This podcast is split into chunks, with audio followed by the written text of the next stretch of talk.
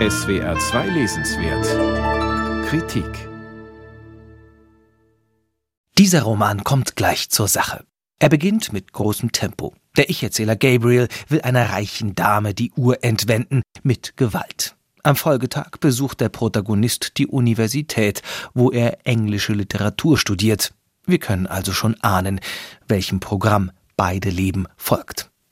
Gabriel ist von seinen Eltern weggezogen, da er die ständigen Auseinandersetzungen mit seiner Mutter nicht mehr aushält. Ein neues Zuhause findet er bei Uncle T, dem Vater zweier Freunde. Dort wird er stets freundlich empfangen, mit fettig deftigem Essen bekocht und jederzeit mit Marihuana versorgt. Uncle T wohnt im sogenannten Crack Block. Der Crack Block ist Teil einer kriminellen und gewaltvollen Siedlung Londons, wo auch der größte Teil des Romans angesiedelt ist. Gabriel fühlt sich hier wohl, auch wenn er weiß, dass er jederzeit auf der Hut sein muss, denn in der Siedlung steht er unter ständiger Beobachtung. Seien es die omnipräsenten Überwachungskameras oder die grimmigen Gestalten, die von den Balkonen aus die Innenhöfe sondieren. Morde, die dort passieren, kann die Polizei wegen der Verschwiegenheit der Anwohner aber nie aufklären. Dass sich Gabriel nicht im Niemandsland zwischen den Welten Universität und Straße befindet, sondern vielmehr in beiden gleichermaßen zu Hause ist, lässt der Autor immer wieder ironisch aufblitzen. So tragen zum Beispiel die tristen Hochhäuser im Block allesamt Namen von großen britischen Schriftstellern wie Blake, Austin oder Dickens.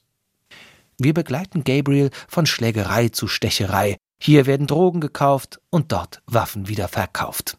Das Wandern zwischen den Welten prägt auch den Charakter der Figur Gabriel. Mit teurem Zahnschmuck, den er sich nach einem Raubüberfall zulegt, sitzt er im Uniseminar und redet über Nietzsches Moralphilosophie.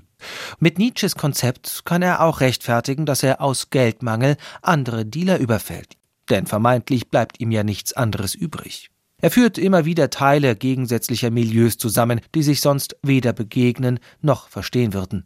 Auffällig ist die Präsenz von Gewalt in allen Lebensbereichen Gabriels. Ob theoretisch in der Universität, handfest auf der Straße, emotional in der Familie oder virtuell an der Konsole, denn da spielt Gabriel am liebsten Grand Theft Auto, auf Deutsch in etwa großer Autodiebstahl.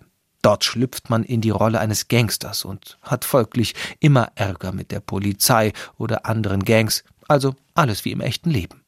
Gewalt scheint somit eine der wenigen Konstanten seines Lebens zu sein. So sehr man am Anfang noch angetan war vom rasanten Tempo des Romans, so sehr ermüdet es mit der Zeit. Dazu neigt der Autor zum ausufernden Erklären. Und manche Formulierungen wirken gezwungen überpoetisiert. Ja, du bist ein Gangster mit Grips, ich hab's verstanden, will man ins Buch rufen. Denn ganz so schlau ist der Erzähler dann doch nicht. Die Übersetzung schafft es zwar, den Ton einer urbanen Umgangssprache wiederzugeben, leider gehen aber genrespezifische Sprachcodes häufig komplett unter oder werden zum Teil sogar sinnentleert und peinlich übersetzt, dass es die Lesefreude mindert. So stößt es schon übel auf, wenn ein Rap-Battle eine Art Gesangswettbewerb genannt wird.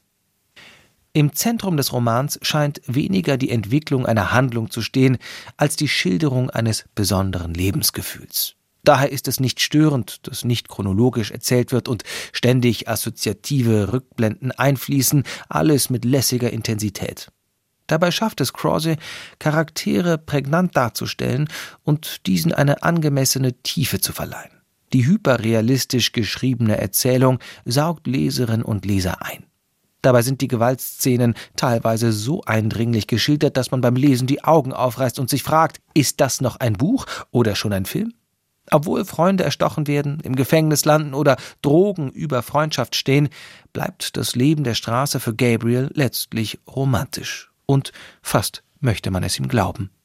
Gabriel Crossy, Beide Leben, übersetzt von Werner Löcher-Lawrence, erschienen im Kein und Aber Verlag, 384 Seiten, 23 Euro.